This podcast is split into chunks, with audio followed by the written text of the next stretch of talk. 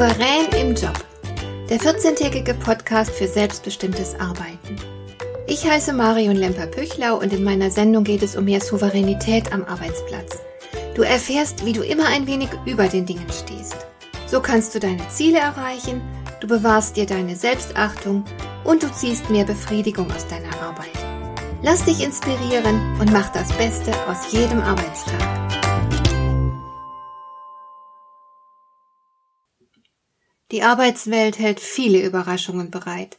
Es besteht ein dauerhafter Unsicherheitsfaktor, auch wenn es zwischendurch immer mal wieder ruhigere Phasen gibt. Aber man kann sich nie wirklich entspannt zurücklehnen.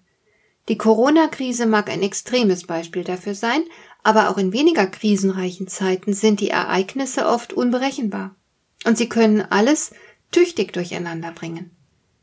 Vielleicht ist plötzlich der wichtigste Kunde insolvent. Vielleicht gibt es eine radikale Veränderung im Unternehmenskurs. Vielleicht kommt es zu einer unschönen Firmenübernahme, bei der sämtliche Karten neu gemischt werden. Oder vielleicht hat man auch nur einen neuen Chef, mit dem man überhaupt nicht klarkommt und von dem man sich schikaniert fühlt. Was auch immer. Die Herausforderungen können vielfältig sein und zu einer sehr großen Belastung werden. Ein souveräner Mensch wird damit klarkommen. Er steht immer ein wenig über den Dingen und lässt sich nicht so leicht verrückt machen. Aber unverwundbar ist man als souveräner Mensch natürlich nicht. Das ist also nicht die Frage. Die Frage lautet vielmehr, wie gut bewältigt man kritische Situationen und kommt man zu einer guten Lösung? Keine Kleinigkeit. Daran ist schon so mancher gescheitert.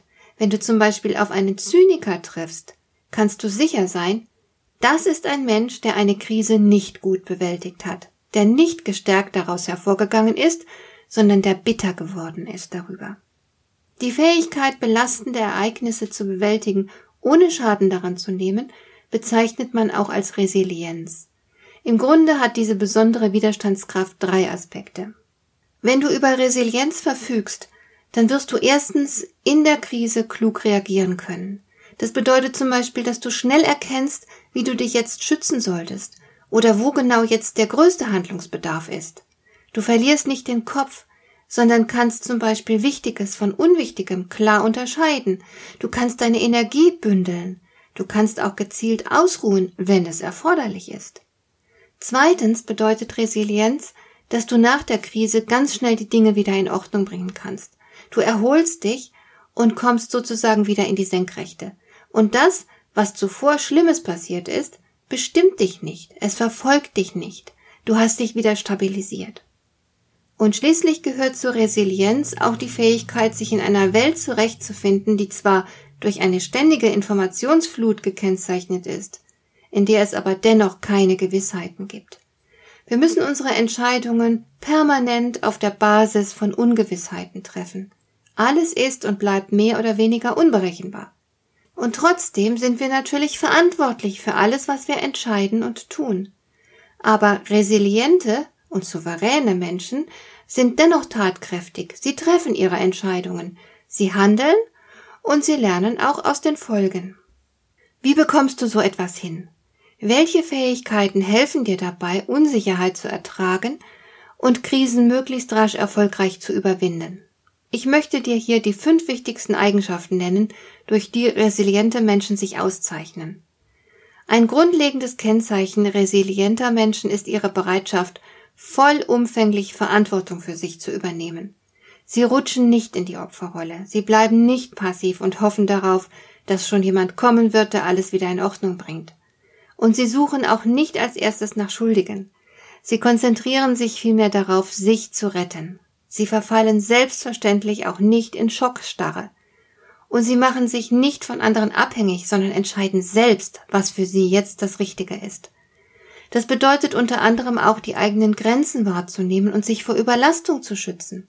Ich habe Mitarbeiter erlebt, die in einer Krisensituation den Job von drei Mitarbeitern gemacht haben. Die kamen kaum noch zum Schlafen. Das kannst du vielleicht mal ein paar Tage machen, aber länger hältst du das nicht durch dann ist es Zeit, dass du diese Situation beendest. Du hast die Verantwortung für dein Leben und niemand sonst. Weiterhin brauchst du die Bereitschaft, das Geschehen anzunehmen, wie es nun mal ist. Es macht überhaupt keinen Sinn, damit zu hadern.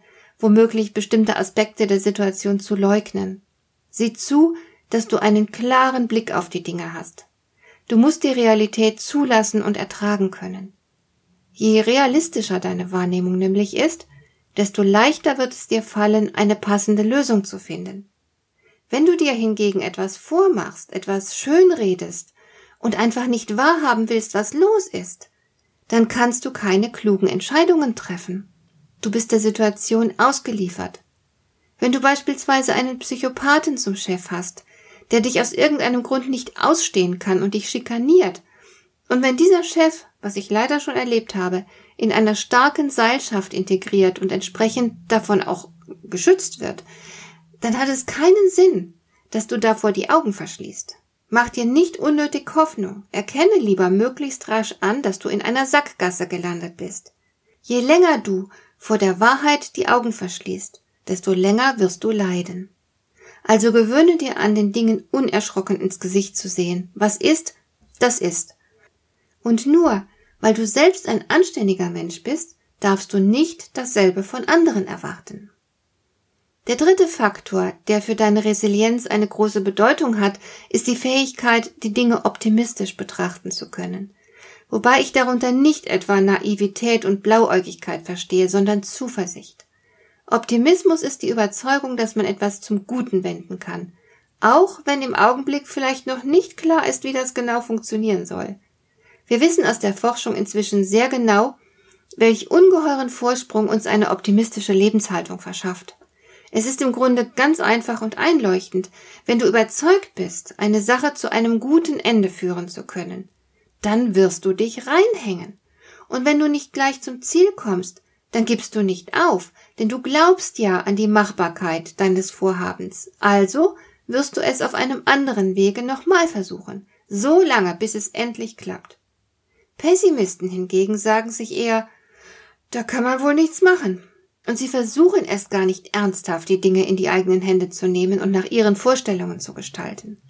Auf diese Weise kommen sie auch nicht zum Erfolg. Sehr wichtig für eine erfolgreiche Krisenbewältigung ist das Bewusstsein der Selbstwirksamkeit. Ich merke leider an mir selbst immer wieder mal, dass ich dazu neige zu vergessen, was ich schon Großartiges geleistet habe und was für ein gigantisches Potenzial ich besitze.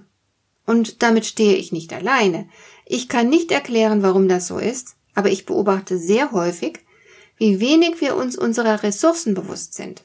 Wir lassen uns viel zu schnell von schwierigen Situationen einschüchtern.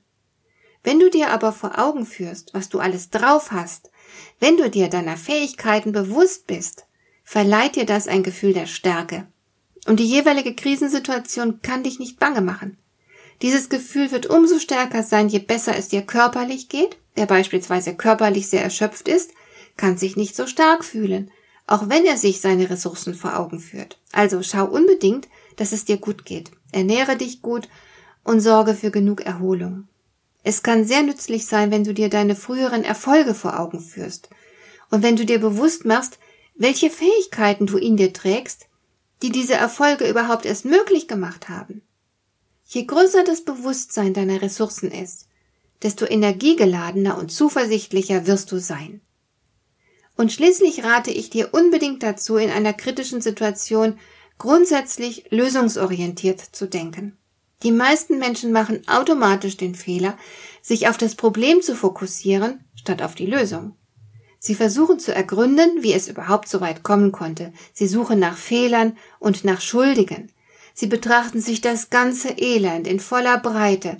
Sie zerlegen die aktuelle Situation in sämtliche Einzelheiten. Sie reden darüber, sie denken permanent darüber nach, sie träumen mitunter sogar davon. Die Sache ist nur die, das, womit sich dein Geist beschäftigt, das wird wachsen. Es bekommt immer mehr Raum in deinem Fühlen und Denken. Das bringt dich aber nicht weiter. Du tust dir darüber hinaus auch gar nicht gut. Also stoppe jegliches Grübeln über das Problem. Konzentriere dich auf mögliche Lösungen. Was wäre denn das Ziel? Und welche Möglichkeiten hast du, dieses Ziel zu erreichen? Sammle viele Ideen, nicht nur ein oder zwei. Und wenn du einige beisammen hast, dann triff eine Entscheidung. Konzentriere dich auf diese Entscheidung. Richte dein ganzes Handeln an dieser Entscheidung aus. Fokussiert und tatkräftig. Damit hast du die besten Aussichten, die Krise zu bewältigen und gestärkt daraus hervorzugehen. Und zum Schluss noch ein ganz persönlicher Rat von mir. Nehm Krisen nicht so ernst, denn sie gehören einfach dazu. Es sind oft Wendepunkte in unserem Leben, aber es sind keine Dramen. Jeder muss da hin und wieder durch. Und in diesem Zusammenhang fällt mir noch ein Zitat des Schriftstellers Anton Tschechow ein, der geschrieben hat, jeder Idiot kann eine Krise haben. Was uns zu schaffen macht, ist der Alltag. Hat dir der heutige Impuls gefallen?